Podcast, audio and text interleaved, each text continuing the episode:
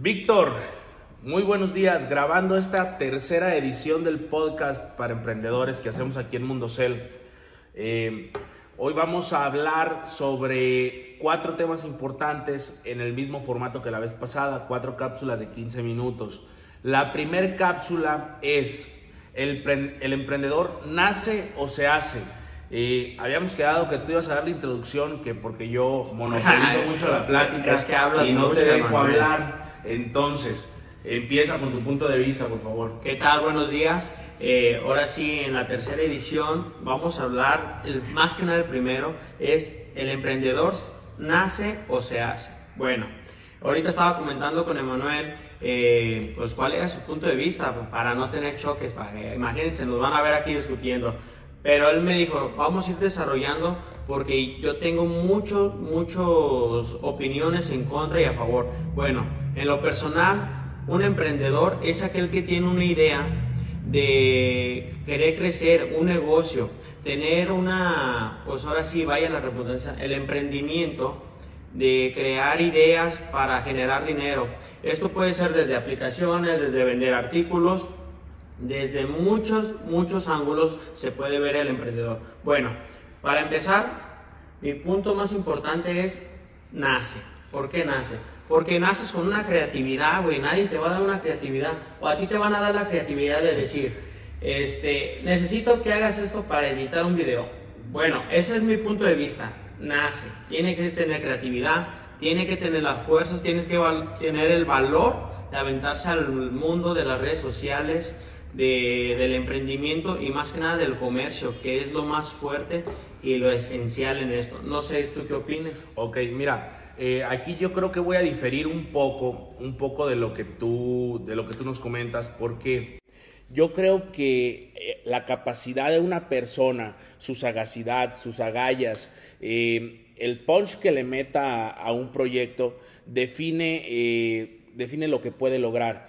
Hay muchas personas que a base de entrenamiento, a base de coaching de otra persona que te puede estar apoyando, puede lograr grandes cosas. Este, conozco demasiados casos donde la persona eh, toma un rumbo diferente de la vida que lleva y comienza con, con un estilo de vida diferente, comienza con nuevas metas, comienza con nuevos proyectos y poco a poco eh, tu organigrama, tu, tu manera de ser, tu esencia comienza a cambiar. Entonces, eh, es- es verdad lo que comentas, el, el hecho de nacer con creatividad, el hecho de que, de que seas una persona que se sabe desenvolver, muchas de las veces en el emprendimiento es parte de porque incluso los empresarios o las personas que emprenden, que no se, que no se dedican a los negocios digitales, eh, también tienen que tener mucha relación con otras personas. Eh, por lo regular se entiende que la persona encargada de las ventas, el emprendedor, el empresario, el que está al frente de un negocio, eh, siempre es quien va a salir a buscar al mundo, a los clientes, a los prospectos, eh, quien va a hacer el tema de, del análisis en recursos humanos de, los nuevos, de las nuevas personas que van a que van a empezar a trabajar en, el negocio. Entonces, esa capacidad del emprendedor de transmitir su visión para que otras personas puedan invertir en él es, es una cualidad de, de las personas que, que se dedican al mundo del emprendimiento. Pero es una cualidad muy, muy, muy tangible y muy posible de desarrollar. Creo que hoy en día hay de sobra eh, en redes sociales, en canales digitales, personas como el objetivo de este mismo podcast que, que tratan de ayudar a que las personas puedan entender que realmente aquí no estamos descubriendo el hilo, el, el- el hilo negro, no estamos haciendo ciencia, eh, no estamos haciendo algo que nadie pueda Y hacer. prácticamente de ahí es donde también corre el punto donde dice se hace un emprendedor. Te voy a decir por qué se puede hacer un emprendedor. Porque puede surgir una necesidad, puede surgir un inconveniente en tu vida que, que si no tenía la, la chispa de hacer creatividad, de generar contenido, de poder, de poder vender en redes sociales, de poder poner un negocio, pero base a esas necesidades que te va poniendo la vida, tú vas evolucionando. Entonces es ahí donde entra mi otro punto. También te puedes hacer emprendedor. Así es. no, no es porque tú no naciste con el don de no ser creativo, de no generar contenido, de simplemente no tener la habilidad o tener la pena, pues simplemente la puedes ir desarrollando tu reputación. Fíjate que un usuario de, TikTok que está ahorita en el live eh, comenta algo muy interesante. El simple hecho de salir de la zona de confort te va forzando a llegar a esas metas y a esos objetivos. No necesitas este, más. ¿Tú sabes por qué la gente no quiere salir de su zona de confort? O sea, ¿tú, tú por qué crees que no? La, gente dice, no, yo, yo aquí estoy a gusto. Yo creo que porque su capacidad, o sea, su estilo de vida este es un ejemplo muy práctico y tiene números y tiene, y tiene una forma fácil de conceptualizar. Yo creo que las personas no salen de su zona de confort porque si supongamos que su estilo de vida es cómodo, güey. Eh, y el estilo de vida de su de la comunidad con la que se reúnen es un estilo de vida que puede ser independientemente del nivel en el que tú te sientes cómodo, llámese mucho, güey, o llámese poco, pero el hecho de que tú te sientas cómodo no te demanda más. O sea, si tú te despiertas todos los días sin, sin hambre de hacer algo nuevo, sin hambre de tener... Eh, de querer crecer, de, querer un emprendimiento, eh, lograr... estás en una zona de confort y no te necesitas mover de ahí. La mente humana juega un papel muy importante y nos juega una trampa eh, donde nos sitúa en un lugar donde sentimos demasiada comodidad. Y en ese lugar te aprisionas y de ahí no logras salir. Entonces... Eh, lo importante para, para mí, eh, para no quedarte en tu zona de confort, es siempre estar en búsqueda de nuevo conocimiento, de nuevos emprendimientos. Quizá tus, tus metas o tus objetivos no van a ser igual de grandes que, que las de otra persona. O, pueden ser mejor, güey. O pueden ser mejor, pero que al menos que no sea la meta más grande para toda para la para la generalidad, que sea la meta más grande para ti. si a lo mejor para ti es mucho ya despertarse a las 7 de la mañana y tu nuevo reto es despertarse a 6 y media, habrá gente que te diga, ay güey, eso que, despiértate a las 5. Pero ya el hecho de que tú estés cambiando tu forma de ser es más que suficiente. No ocupas ir con los paradigmas o con las metas de los demás. Porque a lo mejor la meta de muchos es decir, ah, yo quiero un carro de un millón. A lo mejor tú tienes un carro de 100 mil, güey. Ya que quieras uno de 200 mil, es más que suficiente. Eh, hablando por un ejemplo práctico, ¿verdad? Sí, y aparte a lo que tú comentas y a lo que yo veo, eh, pues todas las personas somos diferentes simplemente tú puedes tener un carro de 100 mil y tú puedes ser feliz, güey. Pero a lo mejor la gente dice, ah, mira, ese muchacho trabaja mucho, trae un carro de 100 mil. Pero realmente no sabe que puedes estar invirtiendo en un negocio, que ya estás abriendo otro negocio, que ya estás abriendo otro local, que a lo mejor ya este brinco te sirvió para hacer algo más grande y te vas a las nubes. ¿A las nubes a qué me refiero? Si iniciaste con un local pequeño vendiendo mercancía, va, se vale. Pero tú dices, ya me dio este negocio para crear otro. Crear otro como que, pues a lo mejor digo, ya me gusta vender carros, güey. Carros de 200 mil, 300 mil. Ya vender carros de 200, 300 mil. Pues simplemente tener una inversión de esa magnitud no es cualquier cosa. Así es. Entonces, que diga otro, no, sabes que a mí los carros se me hace muy poco dinero. Voy a construir una casa y la voy a vender. Entonces, vas escalando base a tus necesidades y base a tus capacidades. Pero aquí lo importante es que siempre te enfoques en tu futuro y ahora sí alcances tus metas, porque si tú no las alcanzas, nadie va a llegar a decir, ah, tengo el carro que tú querías, aquí te lo doy. Tienes razón, tienes razón. Entonces, eso es muy importante a mi punto de vista. Ok, te voy a estar pichando datos interesantes. Dato interesante número dos, eh, según las estadísticas, el 80% de los emprendedores tuvieron una situación en su niñez o juventud relacionada con las ventas que los impulsó a emprender, güey. O sea, si tú no te mezclas en ese ambiente o en ese ecosistema emprendedor desde que eres un niño o un joven, muy difícilmente vas a poder eh, hacer un proyecto porque estás en un medio donde no las herramientas no, no están visibles. No están a la mano, no hay como que te vayan, te vayan a apoyar, no porque no quieran, sino porque no tienen pues las herramientas, los recursos. Eso, eso me remonta a mí, por ejemplo, eh, hablando de ese caso, yo me acoplo, ahorita piensa alguna historia tuya. Eh, y esta es, una, esta es una historia muy práctica con esto que acabamos de comentar. 80% de los emprendedores tuvieron una situación de ventas en su niñez o juventud que los impulsó a emprender. Hoy en día yo me acuerdo, güey, eh, me viene me viene a la mente y creo que se puede relacionar cuando tú te acordarás y seguramente tú lo hiciste y cualquier mexicano lo hizo, ir a comprar, cuando no existía esto del streaming, ni siquiera del internet, porque eras un niño de 4 o 5 años, ir a comprar películas, güey, de las de DVD Ah, sí, al de- tianguis, 10 a- pesos, a- de 10 las de 10 pesos, en San Juan por de Dios. 20, algo Entonces, las comprabas, llegabas, las veías y ya que las veías dos o tres veces, ya, le- no las volvías ya, a ver. Ya, que le dabas un rayoncito Sí. porque no las metías bien. Ok, entonces mi mamá, güey, nos juntaba las torres de películas de, de esas que comprábamos eh, y las comprábamos aquí en Guadalajara porque veníamos con un tío. Yo no soy de aquí, yo soy de Michoacán. Las compramos aquí en Guadalajara a 10 pesos en, en San Juan de Dios, me parece.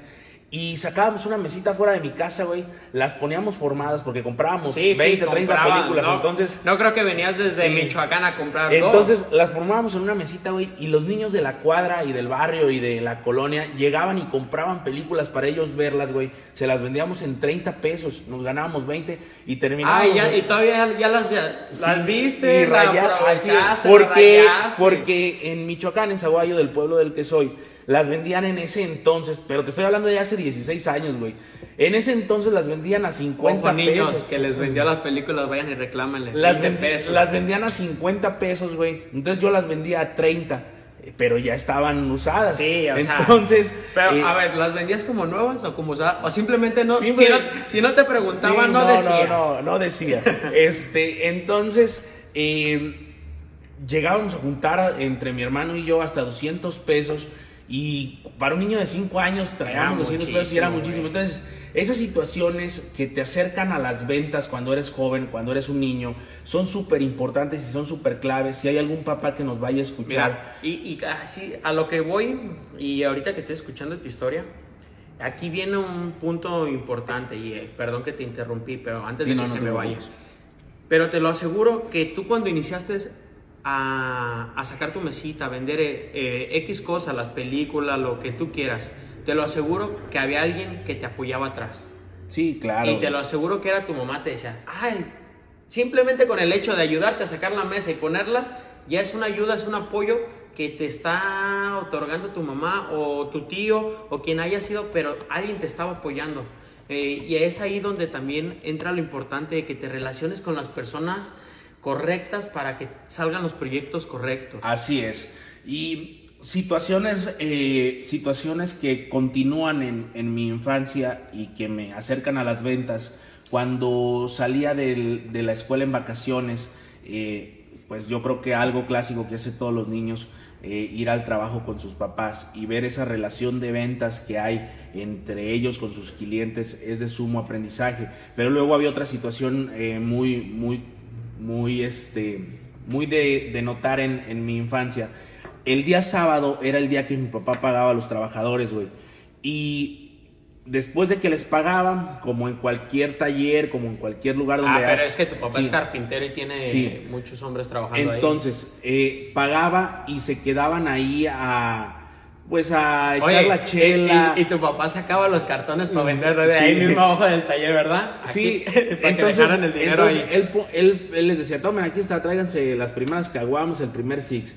Y empezaban a llegar este, más personas y más personas. Y entonces terminaba hecho una peda ahí.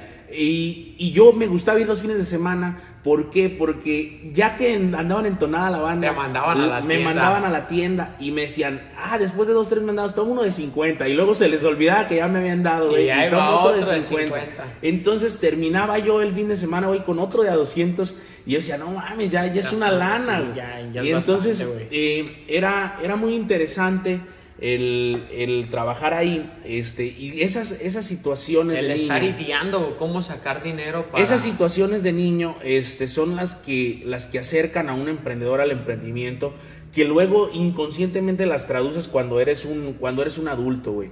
Eh, hablando yo ya de estas situaciones, no sé si tengas tú una historia relacionada o qué te llevó a emprender. Simplemente mi familia, y hablo en general, la familia de mi papá siempre ha sido comerciante. Entonces yo estoy en el ramo desde que nací. Entonces no, no es como que tenga timidez al hablar con personas, el ofrecerles un producto, el que si me preguntan qué voy a contestar, qué voy a decir, simplemente contesto lo que sabes y das tu opinión y das tu consejo. Sí, no hay como, como una fórmula para ser emprendedor, no hay una fórmula para crecer en estos negocios. Simplemente necesitas ganas, actitud y seguridad de ti mismo. Yo te digo, mi papá siempre ha sido comerciante y me metió al negocio desde los 10 años recogiendo mesas, limpiando mesas y ya y a la fecha yo sigo ayudándolo de una manera diferente, pero lo sigo ayudando. Y eso yo siento que me ayudó mucho y me forjó a llegar aquí. Poco, mucho, pero me ayudó. Así es. Otro dato interesante, y ya con este se cierra el primer bloque de un emprendedor nace o se hace. Eh, y más que nada, la respuesta la tienen ustedes. Ustedes podrán eh, catalogar eh, si, si, ustedes sienten que nacieron emprendedores o se fueron formando con la vida. Otro dato interesante es situaciones de venta que, que generan rechazo, güey. Es algo inconsciente, pero forja tu carácter para emprender. Aquella persona que jamás ha estado en una situación de, de demasiada presión, en temas de venta, donde te dicen, ¿sabes qué? No me interesa lo que haces, eh, te cierran mil puertas, te dicen mil nos. Una persona que no se ha encontrado en esa situación, por lo regular no tiene un carácter suficiente para emprender proyectos, eh, quizá ya de un poquito más de... Y que cuesta mucho trabajo el aferrarse a, a cómo, es, cómo explicarme. Pues sí, el que te diga no, de decir, ah, no, no pasa nada, hay otra puerta cuesta mucho trabajo. Decir esas palabras cuesta mucho trabajo. Dices, chinga, ma, ¿por qué algo estoy haciendo mal porque me están diciendo que no? Simplemente a la persona que te le acercaste no a la persona correcta o simplemente hay más personas que sí le interesa tu trabajo, tu producto. Ok, sí, es correcto.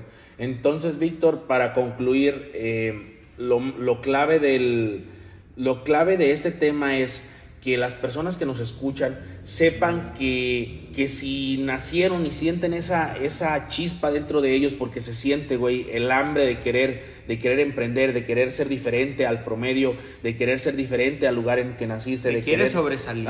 Eh, es esa chispa interna, si la sienten desde que nacieron, ejecútenla, llévenla a cabo, eh, comiencen proyectos y algo bueno saldrá de ello. Quizá aprendizaje, quizás cientos de millones de pesos, quizás cientos de millones de dólares, lo que salga, pero, pero de que sale algo bueno o que beneficia a la sociedad, eso es seguro. Hasta un empleo que generes es más que suficiente. Y si no sientes la capacidad, las ganas, el hambre, si te sientes incapaz para emprender, que sepas que, que hay personas que se pueden formar aún tengas la edad que tengas, tengas 70 años, 80 años, puedes empezar con, proyectos pequeños e ir aprendiendo eh, sin importar el tiempo que haya transcurrido de tu vida y puedes, puedes empezar a hacer eh, eso que tanto quieres, ¿me entiendes? O sea, es que no hay una fórmula como para, para iniciar desde los 14, 15 años, 16, 18, 30, 35, no hay fórmula. Simplemente necesitas ganas, perseverancia y pues simplemente el cronograma que dijimos el otro día es súper bien que lo tomen. Y si no saben de qué estamos hablando, vayan y revisen los siguientes podcasts que hicimos anteriormente, cómo iniciamos. Entonces, conclusión, no importa si naces o te hace, simplemente son las ganas de querer emprender.